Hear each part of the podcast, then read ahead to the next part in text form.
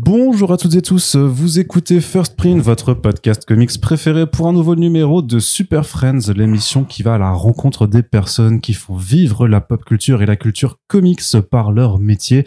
Et en ce début d'année 2023, on continue d'accueillir des artistes et des auteurs de tous bords avec la venue de Jacob Phillips en France. Donc euh, le dessinateur de New Burn qui vient de sortir chez Urban Comics mais aussi de Texas Blood qui est disponible chez Delcourt était présent pour une tournée de dédicaces et donc, bien sûr, on n'allait pas manquer l'occasion d'aller à sa rencontre pour parler polar, notamment. Et pour cette fois, Corentin a le plaisir d'être avec nous aussi. Salut, ça va? Ça va très bien, merci Corentin. Donc, c'est une interview, un Super Friends qui sera en VO. Donc, euh, pas de doublage cette fois. On va laisser Corentin se reposer après Geoff Jones. Mais euh, voilà, on espère que ça vous plaira euh, de toute façon. N'oubliez pas que vous pouvez soutenir le podcast si vous appréciez ces interviews. Et on vous donne rendez-vous en anglais après le générique.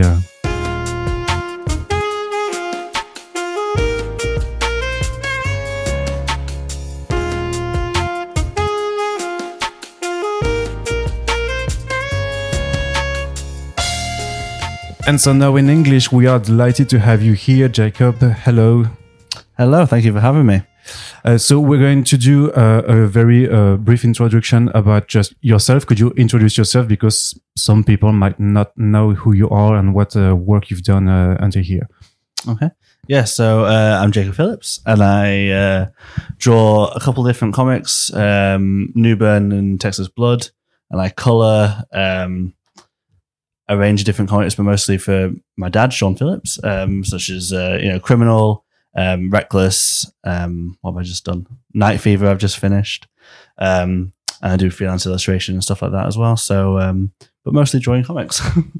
so, uh, what drew, drew, drew you to comic books? Uh, is it uh, the elephant in the room, like your father? Uh, I guess. Yeah, like I was always sort of surrounded by comics my whole life, so it sort of I know here it's much more of a thing for kids and adults to read comics, but in the UK it's not much of a thing. It's like once you kids read them, adults it's weird to read, to read them. Um, there's much more sort of like a nerd culture around it.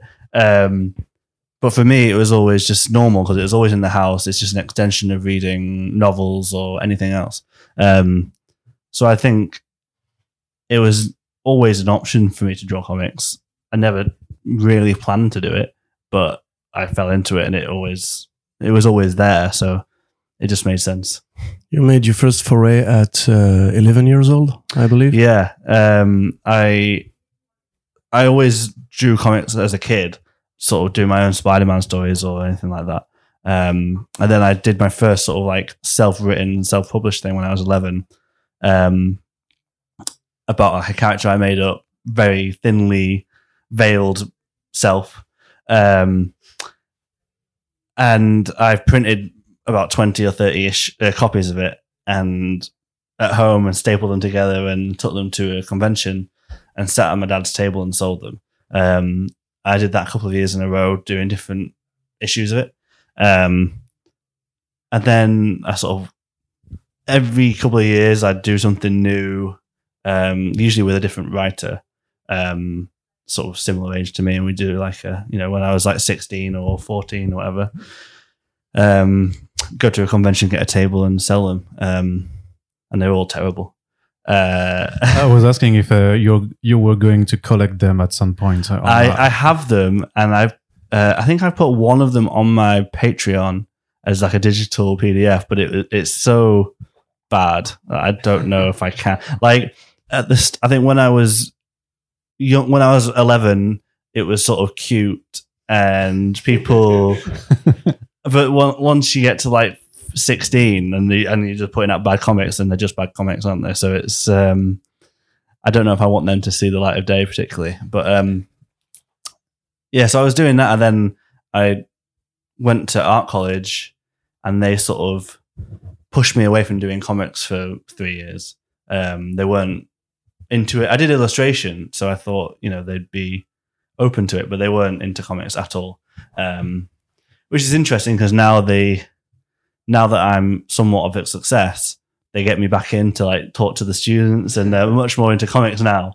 Um, but at the time, they didn't really understand comics. I don't think they were more into sort of real illustration. Um, so I was sort of doing that, and then came back to comics a few years later. So, what do you think is uh, why do you think comics are special as an art form? What makes it really different from uh, so, uh, illustrations or paintings? Mm. I think the narrative aspect of it is really interesting. And I think with um, illustration or anything like that, you have a limited way, a limited amount of space to tell a story. Whereas I think in comics, everything sort of seems infinite to an extent. You can you, know, you can have as many, you can sort of tell whatever story you want in as many pages, you know, within reason as you want, um, in whatever style that you want, and you can do anything that your imagination can come up with. I think it's sort of got that limitless aspect to it, but it's also so stylized and uh, you know, taste comes into it so much in terms of artwork and in terms of writing. Um, and it's got that perfect sort of combination of, of, of words and, and pictures, obviously, um, which I think is just like the perfect way to tell a story. You've got not everything has to be described, everything can be there for you to see and to experience yourself. Yeah. How did the decision to to go back to comics by uh, coloring your father's work came in the discussion because it was uh, Breitweiser, I think, who Mm. made the criminal Because- colors yeah. uh, before. Yeah. Um, you came through My Heroes, I've Yeah. always been junkies. Yeah. So why uh, this volume in particular, and how did it I think come to a decision? because it's that book is so stylized in terms of the color. Um, my dad had a very specific look that he was going for with it. Um, so I don't think he wanted Elizabeth to, um, to have to do that. Like I don't, because she's obviously a great colorist and a, you know a professional. So he didn't want to come in and say, "No, I want you to dumb it down and do it like this." Um, so he was going to do it himself, but he ran out of time. So he got me to do it because he had no problem telling me what to do. Um, so he, so he got me to do it, and then liked what I did, and then he was like, "Oh, do you want to keep doing it?" um, so I had to sort of learn how to color whilst coloring criminal because I, until then, the only coloring I'd done is I colored myself on odd bits and then doing illustration and stuff like that.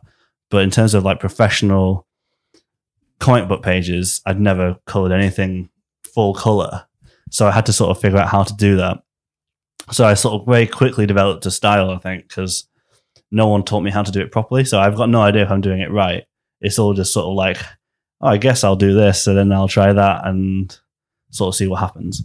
Um, but a lot of it was built on what um, Breitweiser and everyone who coloured my dad before had done. It's sort of adding to that and building on it um, and seeing what I liked in each one and and taking that. I think a lot of it works well for his style of, of artwork. So Yeah, but now it's funny because uh, most people associate you with the new uh, generation of criminal comics, in the sense that we can feel your presence uh, with this uh, sort of layered colors Yeah. that uh, surrounds the characters and passes through them. Mhm. Uh, it's become so, some sort of, some sort of a signature uh, for you and for them. yeah. But on the other hand, you don't want to be a colorist uh, No. for other people.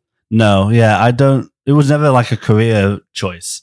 It was mostly just originally because I was doing freelance illustration and sort of gigging that kind of world. It was just another job. Like it wasn't like, oh, I'm, this is my new career. This is just. It was just another another job and a way to make money. So it is, you know, it's it's a relatively steady way to make money as well because I know that it's always going to be another book. Um, which also means that I can go and make my own comics, which make nowhere near as much money. Um, so it's all like none of it was ever like, oh, I really want to be a colorist. Most of it's just like I need to make a living, and this is how I can do it. Um, and it turns out that I'm all right at it. You know, it's it was never like I never planned. I never. I don't plan ahead for anything. You know, I I I sort of take it as it comes and see what happens, and I don't have like a big plan for my career. It's just like I'll keep drawing comics as long as people want me to draw comics, and I'll keep coloring until my dad says stop coloring. But would you say that coloring your father's work uh, opened some doors to you in the industry, or I was it, think uh, so. I think in terms of the, the first book we had out was That Texas Blood, um, and in that I didn't mention like in the pitch and the, and our submission to Image, I didn't mention who I was.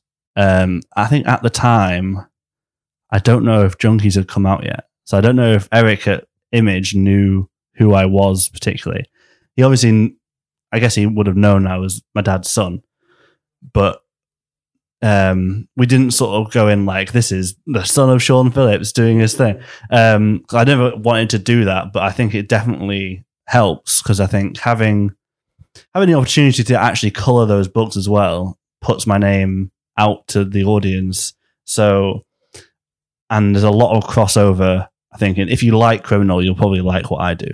Um, so it's sort of you have a slightly like built-in audience for it then because it's like oh well he's done this i like the color on it i'll go and buy his book um so i think there's obviously advantages to it um but i'm hoping that's not all there is.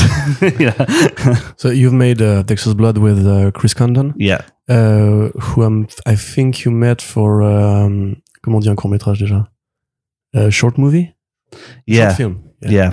yeah. So he was trying to get what ended up being the first issue of texas blood which is a sort of standalone sto- well self-contained little issue. Um, that was meant to be a short film. Uh, so he got me he saw my work in the back of kill be killed i was doing the illustrations for the essays um, which he so he was reading that and saw my work and said oh you know he got in touch with me and said do you want to do some concept artwork for it um, so I did five digital paintings to try and get funding for the film, and then the fun the the film never happened. And he came back to me and said, "I don't know why I'm trying to make a film when I've got a comic artist here, and I, I like you know he's he was always into comics. Um, he's like maybe I sh- we should just make this into a comic. Like, okay, and then I assumed so we did a sort of pitch and I'd done a few of these sample pitches for different writers, and they never get picked up because they're always terrible. Um, so I assumed this would also be terrible, and it would never get picked up. And then it, you know, he sent me the script, and it was good, and I was like, "Oh, this is interesting." Um, it will still never happen. Uh, so we sent it out to five or six different publishers, and heard nothing. Well, we either heard no or we heard nothing. And then six months later, Eric Image emailed us saying, "Oh, if you've not got anywhere for this yet, I've just seen it. It looks great. We'll have it if you want it." Um, so we ended up at Image, which is what we wanted in the first place. Really, like it's the best option for us, I think, in terms of American publishers. Um, so yeah, it just happened to go that way, and and then I ended up accidentally drawing comics. So Uh, but like uh, the other editors uh, uh, at which you submitted your work were a smaller uh, publisher than uh, Image Comics, or not? No, we we pub we submitted them at other places like um, Dark Horse and Boom and that. Um, but Image was like the biggest one that we had, yeah, that we had submitted to. Uh, do you feel like you maybe found what came to be now your sort of definitive style Mhm. uh, through that Texas Blood? Because um, for uh, listeners who might not know the series, it starts out like uh, No Country for Old Men, uh, Yeah. Longmire, neo noir, modern western. Then it shifts uh, through gangster story. Then it's more like a Fargo story with a serial killer on top. And I feel like the your style keeps on evolving Yeah, uh, through what uh, ends up looking like Newburn eventually. So, how did you approach uh, uh, um, drawing on a monthly basis and shifting to your uh, way of yeah. art? It's interesting because I think with so n- with Newburn, I actually started drawing that not long after I started drawing Texas Blood. When Chip asked me to draw Newburn, Texas Blood hadn't come out yet. He had no idea that it was even coming out. Um, so I sort of like when I look at Newburn now, the early issues, I can really see how much I've improved since then. I think in that book, you can sort of see sort of the progression. And I think with Texas Blood, you can see it from volume to volume because I think each time I, each volume, it sort of shifts in terms of the sort of style of story. So I tried to shift the style of artwork to suit it. So in the first volume, it's all digital, everything's digital. Um, and then in the second volume, all the modern day stuff is digital, and the 1981 stuff is all traditional inks. Because I tried to make it so it's visually different, so you can sort of tell where you are, and the, and the coloring style is different as well, so you can sort of easily tell where you are in the story. And I also thought it'd just be less boring to do it that way. You know, like I, for myself, rather than sitting at my computer all day, I was like, oh, I'll, I'll start doing some actual, you know, some real drawing. Um, so I, I thought that'd be fun. And then with the the latest uh, arc, it's all, um, it's all digital again. But I tried to do sort of. I wanted to look a little bit like it was shot on like VHS, like kind of thing, like like it was on tape with like um sort of like a grainy texture to it. Just because it's set in the in the nineties, I was like, oh, it'd be cool if it would be like if it was like a nineties slasher. Um, and then like that, uh, and the idea of sort of like maybe like slightly, uh, like it like it had been photocopied, that kind of thing, um, like slightly distressed. Um, I thought would be cool. So I was just like, each time it's just like, oh, I can try something new rather than just doing the same thing over and over. Um, which you know Chris's stories really help with that because it's I can shift with him. And so because you're still at the beginning of your career, so Yeah. I guess you don't you you really want also to challenge yourself maybe and uh, ex- experiment through a different art styles uh, before maybe uh, uh, doing the same stuff Yeah, when you're older. exactly. Yeah, I think it's fun to try different things. Like I don't want to just start one way, then I'm like right, I have to draw like this for the next sixty years. It's like I want to. I want to keep it fresh for myself and for the people reading it. Like I've just started drawing this new book that got announced on the weekend with Francis Ford Coppola is doing his new film. Yeah, gonna we talk about to- um, but whilst we're on the subject of style, I'll, I'll just quickly mention it. Is and it's because I'm doing that in watercolor. I'm doing sort of more like I do the um, covers for Newburn. I'm doing that sort of that grayscale. I'm doing that for the pages, um, which takes a long time. So I've not got very far. um, but it's that, again, it's just because it's like, oh well, th- this is a limited thing. You know, I, it's probably gonna be about hundred pages. Um, so it's like, oh, I don't have to do it forever. I can just do it for 100 pages. No, it takes me maybe a year. And after that, I don't have to do it. If I don't like it, I don't have to do it again. So it's just an excuse to sort of try new things constantly and see what works and what I like and what I don't like. So it's just, you know, trying different, yeah, trying to keep it interesting for myself. On the matter of your uh, influences, uh, we can tell that there's uh, obviously some Sean Phillips in there, Mhm. but uh, you have also these uh, thick contours on the characters and um, something that goes through realism and minimalism, Mhm. which I think uh, looks kind of like John Paul Leon at some points in Newburn, or maybe like Tommy Lee Edwards also Yeah. uh, on uh, that Texas Blood. Uh, do you think like you have some sort of affiliation through these artists? I think so, like yeah, John Paul Leon especially. I think because I've got that um that big edition of the Winter Men that came out recently, the black and white one, um, on my desk all the time. Like it's like just next to me whilst I draw because there's so much in that, especially like his backgrounds and stuff like that. The way that he sort of simplifies shapes, but it's all it's got that sort of realistic edge to it, which I like, but it's stylized. So I'm constantly stealing stuff from him. Um, but then it, someone like uh, Tonchi Zonjic, like his line work and stuff like that, like I'd love all that stuff as well. So I'm totally stealing from that him as well. It, it's just whatever I've just read is normally what I'm stealing from. Um, I think it all informs it. I think in these new Newburns that I've been drawing, which aren't out yet, is the line work again sort of shifts a little bit um, further away from how it started, and you can sort of see it go through uh, as it progresses. But I'm hoping it gets better. But um, yeah, there's the my influence is always just sort of like what have I just seen, what have I just read, what have I just watched, like all that sort of stuff is like constantly. Like you say, I'm quite, I'm still early on, so I'm still sort of figuring out what I want it to look like, I guess. Uh, when we had Chips Zdarsky here, uh, he told us that the challenge for Newburn was to, um, comment on dit là? Uh, to have the story uh, been told in 16 pages Mhm. format and have a, a whole uh, show, a whole detective uh, show episode Yeah, in this format. And I think this minimalism and um, the way that you go to the is essential Mhm. in every panel uh, makes it uh, really fluid. And in the same way, we can feel that Newburn's design and looks uh, is actually like a real life character inside the pages. So, what was your approach uh, on this challenge that you had to to put a whole story through just one issue? I think um, because of that, I'm sort of forced to do that. I think because it's, I don't.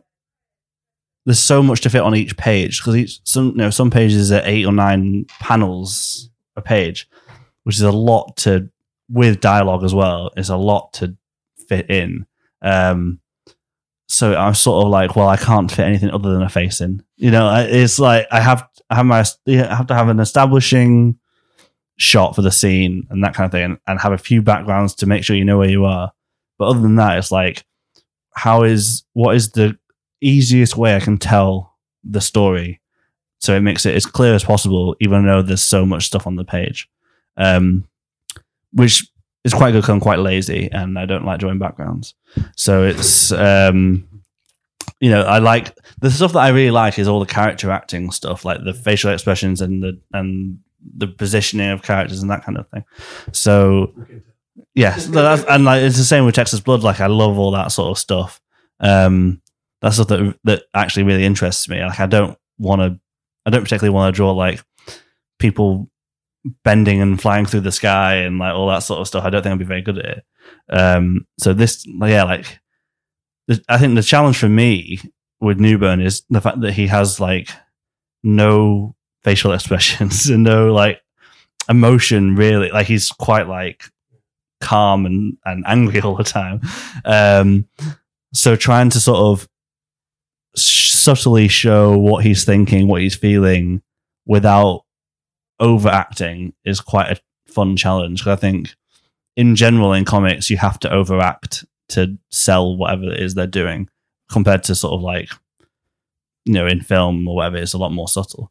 Um, so yeah, trying to sort of rein all that in for him, but keep all the other characters still acting is um is quite a fun challenge. So it's yeah, it's it's quite a challenging book to try and figure out. But I have sort of shortcuts as well in terms of the the uh, it's on a grid. The every page is on a nine panel grid, so I straight away I can only have so many different variations on panels. Um, so that makes it instantly simpler to figure out. Um, yeah, most of it is just trying to figure out how to make it clear to the reader. I think. And did it take time to figure out how uh, Newburn would look? Like, uh, because he's at first glance, he's immediately striking. Uh, Yeah. is this something that you had to to really work and discuss with Chip, or uh, was it really uh, easy to design? Yeah, I had a follow up on that. Uh, in Texas Blood, we can see we can identify some Sam Elliott character, Mhm. um, and in general, in I'm sorry for the comparison, but in the criminal comics, you have this feeling of this guy looks like somebody I know, which I've, Yeah. who I've seen on, on TV or uh, in the movies. Uh, did you have because you said character acting? Did you have specific uh, actors or characters from uh, pulp or uh, dark noir fiction that you had in mind for these uh, heroes? Um, for Newburn, I think Chip originally said he should look like um, what's his name, the Mad Men guy. Uh, uh, John Hamm? Yeah, John Yeah. Hamm, uh, like an older version of John Hamm, um, which I sort of did, but also sort of you know, like I think he's meant to sort of look like almost like classically handsome, like square jaw, buff. Um, he's got that sort of classic slick back hair with the with the grey temples. Um, that was also there. I don't know whether it's in the French edition or not, but in the American one, there's in the back there's early character designs. Um, I don't know if you've got them in there. Oh, there you go. Yeah. Yeah. So he's We've got that. he's a bit more. Um, John Hamish. yeah. Yeah. um, and he's I, I was sort of going for like um more of like a, like a 40s film star kind of look for him um but then I don't think he looked like hard enough so I had to make him bigger and bulkier and a bit more intimidating um but mostly they just sort of look like me but with like a tweaked thing because they're all because I shoot photo reference for everything so I like I'm like in every pose um, so they've all got like short legs like me, and they all, yeah. um, but usually it's like how it's like I I come up with like a shortcut from how do I get from that face to this face. So it's like you know square the jaw off, and you know his hairline goes like that, not like that. Um, so it's just trying to keep him on model throughout the whole thing is is part of it as well. Um, so I think each character gets sort of slightly simplified as it goes on and more stylized um, because you come up with these shortcuts for everything. Um, and like you know, I his black coat and suit. There's no. It's just a black silhouette every time, um, which I think I don't do on any of the other characters really. So it makes him quite sort of distinctive in the in the image as well. Um, so yeah, there's there's all these like sort of shortcuts to to making him look sort of to make him stand out against everyone else, I guess. in uh, again uh, something that's common to that Texas Blood, which has the Texas environment, and Newburn, who has New York. Mhm. Uh, you're from the UK. Yeah. I guess you've been to New York quite some time. I've I've never been to New York. you've never been to New no, York. but I've been to Texas now. Okay. I- when I started, I hadn't been to Texas. All right, so that was my question. How do you compose? Because you said you don't like to draw backgrounds, but the city is an important. yeah, part it's of the really story here. difficult. It's um, yeah, I try and avoid. It. Well, I'm, in the new ones, I've been trying to do it more. I've been trying to like, con- like make an effort to to really try on the backgrounds. Um, but yeah, mostly it's just like a lot of Google and like I, you know, driving around on Street View and stuff like that. That's what I did for Texas. I just because the benefit of Texas Blood is it's in a fictional part of Texas, so it doesn't have to look exactly like anything, but it's based on like a few different towns in West Texas, so I can sort of Google those and take bits and mash them together and change it around. Um, so there's, you know, it, it is difficult. It's difficult to get the scale of things, I think, because it's especially Texas, like everything's huge, everything's like really spaced out, and whereas like the UK and I think in France as well, everything's a lot tighter, packed together, and Yeah, sure, smaller. yeah, everything's just smaller. Like, You- you- we can say it. yeah, It's not a matter of size. well, yeah, like Texas is bigger than England, so it's and it's and it's just a tiny bit of the country. So, but everything is just like I dro- when I went to Texas, I drove from Austin to West Texas. I went to uh, well, I went down to Big Bend National Park in the south, and then went up to um, Marfa and Fort Davis, which is sort of where the book is set. So I spent a week there. Um, but just driving through Texas is insane because you just don't see anything for hours and hours, and there's the roads are just straight and there's no one on them. It's just it's unlike anything that I see at home. Um, whereas New York is slightly easier because I live in Manchester and a lot of Manchester looks like old New York. So like, especially at street level, you can sort of get away with taking bits of Manchester and putting it there. So it's, um, yeah, again, it's just like finding the shortcuts to do it and everything because you have to do it so many times.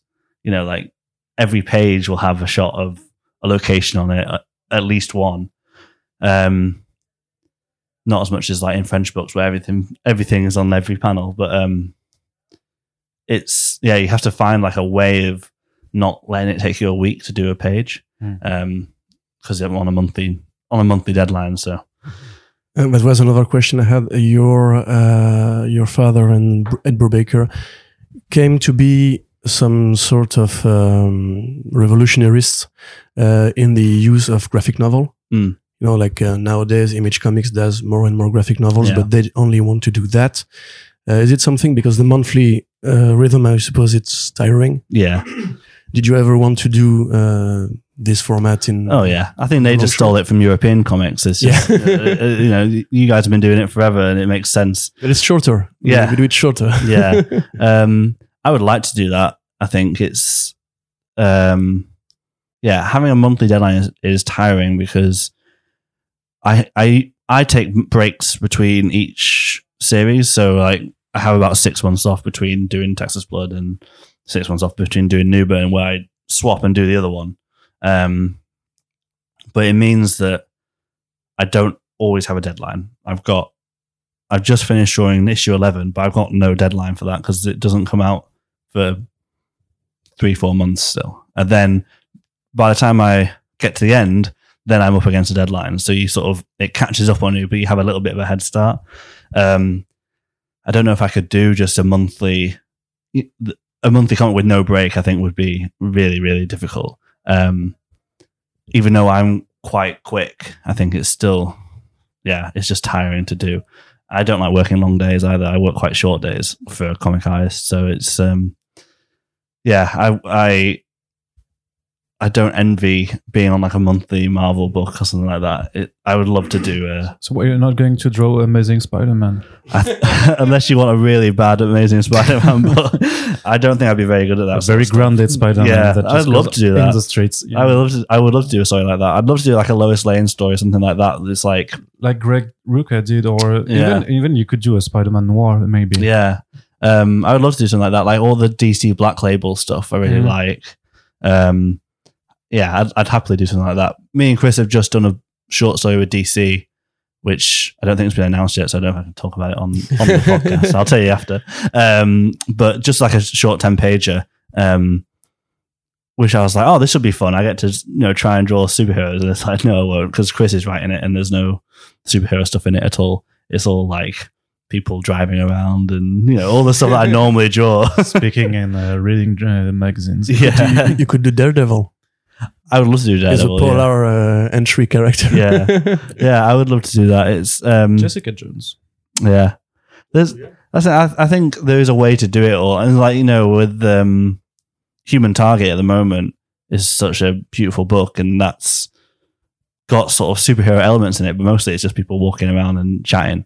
So like that kind of thing, I'd love to do.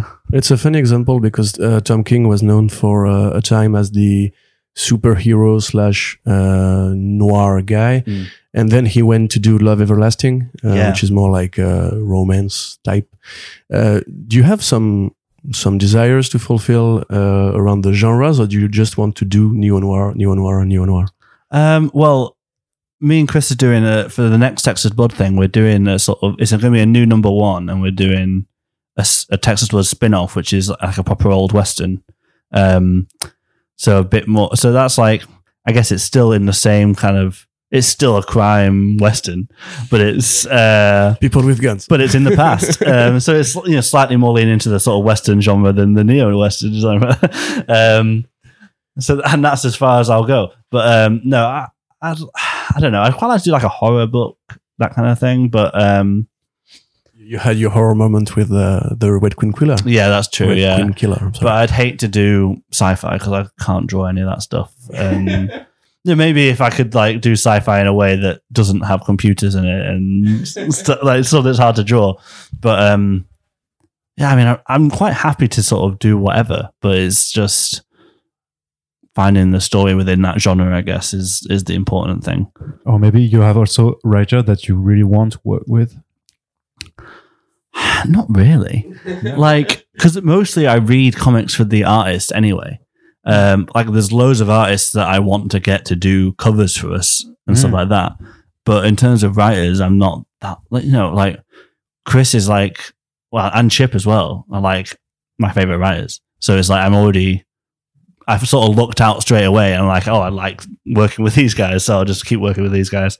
Um, there's not really that many writers that I'm like, oh, I wish I could do something. I like reading all their stuff, but I'm like, I have I one, have I, I have one in mind. oh yeah, His name is Francis Ford Coppola.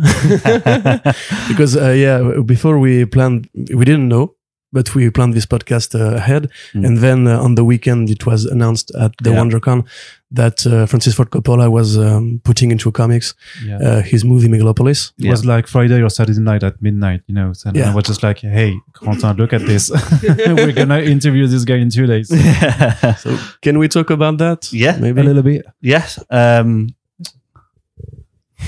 um, yeah, that that's yeah a weird one because I got an email from so Chris Ryall is the guy who's adapting the script for me.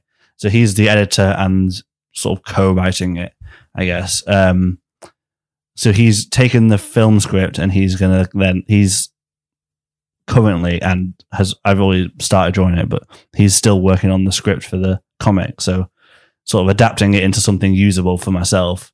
Um, because also because uh, Coppola wrote it for himself to direct, so there's like nothing in the script in terms of direction. It's all just like really vague, and I have to then figure out how to make it work. Like there's like stuff with like stopping time, and I'm like, how do I do that in comics? It's and it's just like somehow time has stopped. I'm like, great. Um, so there's a lot of that sort of stuff where I'm like, a lot of it is just figuring out how to convert it into a comic, and because they they fil- I think they fin- finished filming it now, but I've not seen any of that stuff. Um, But are you going to see? they've it sent before draw, draw, drawing? 'cause I- well, I've always I've drawn ten pages of it, Okay, so uh, so, and basically he said it doesn't have to look like it.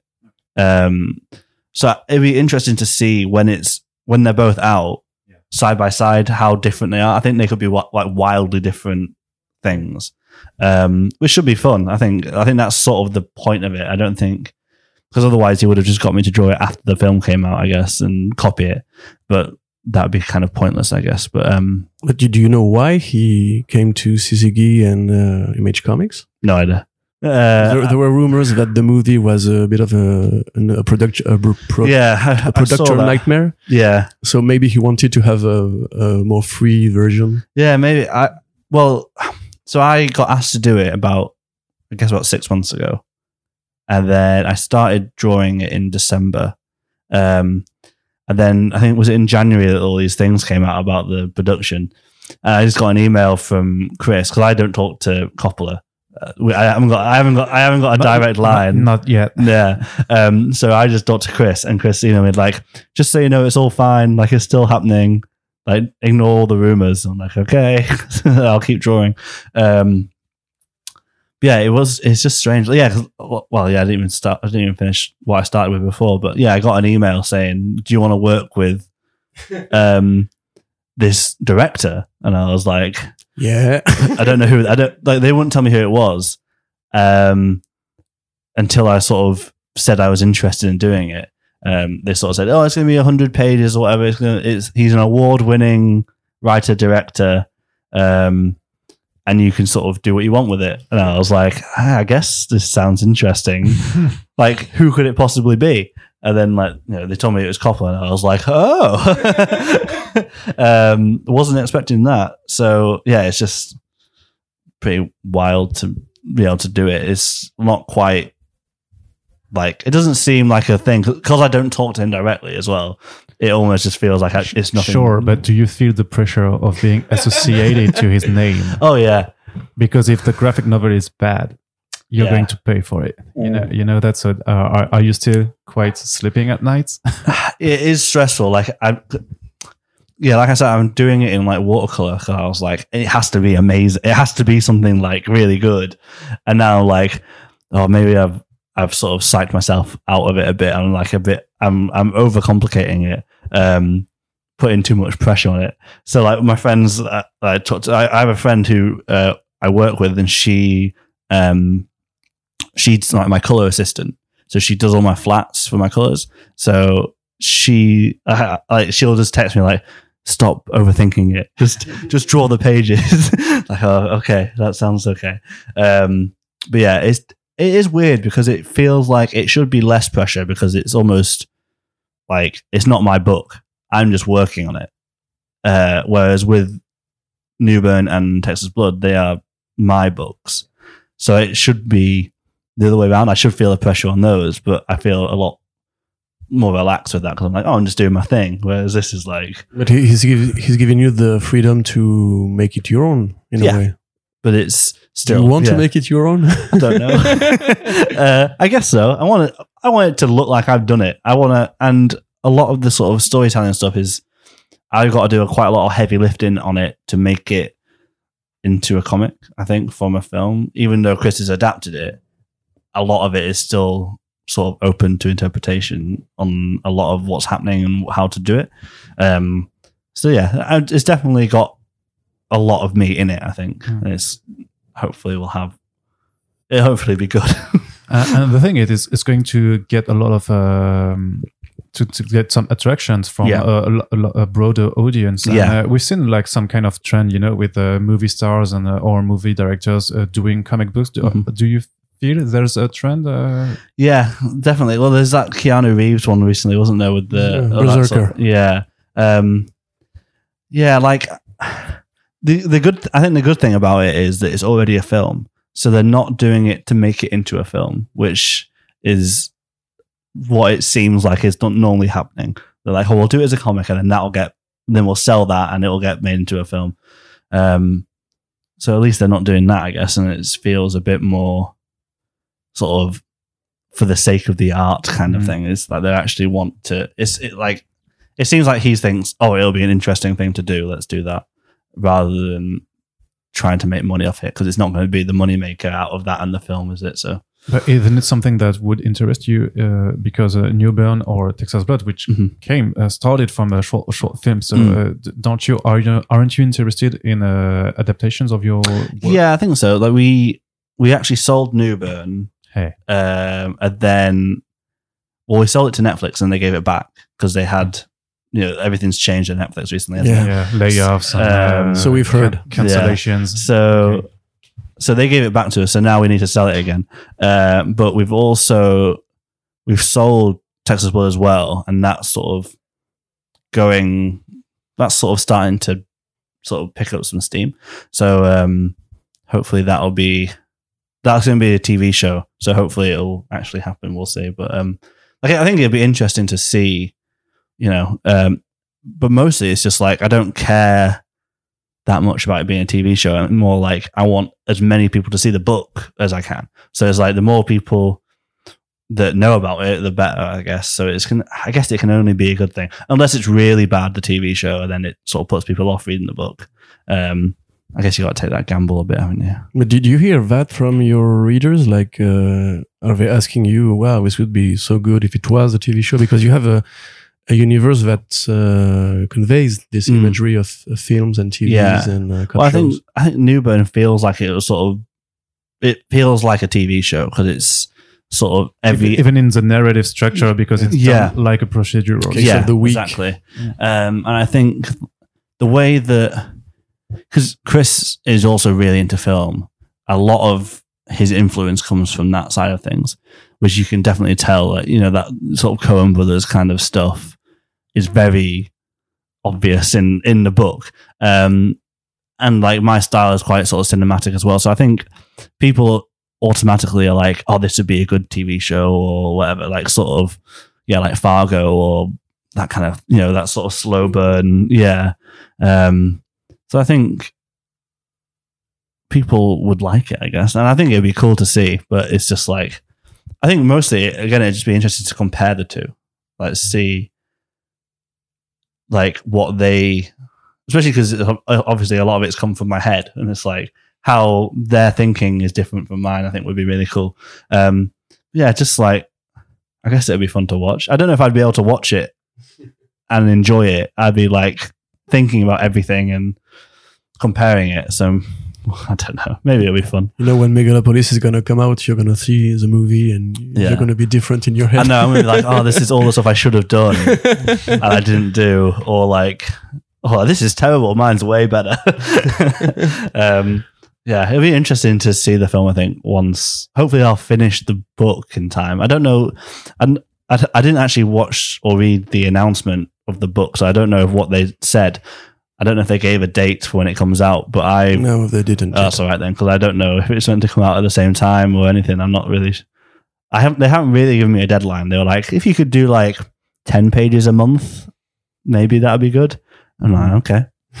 All right. Um, so we'll see if it. I, I guess it will come out at a similar time to the film. I'm not sure, but um, that would be some kind of logic. yeah, it makes sense. And how about writing uh, your own comic books in the future?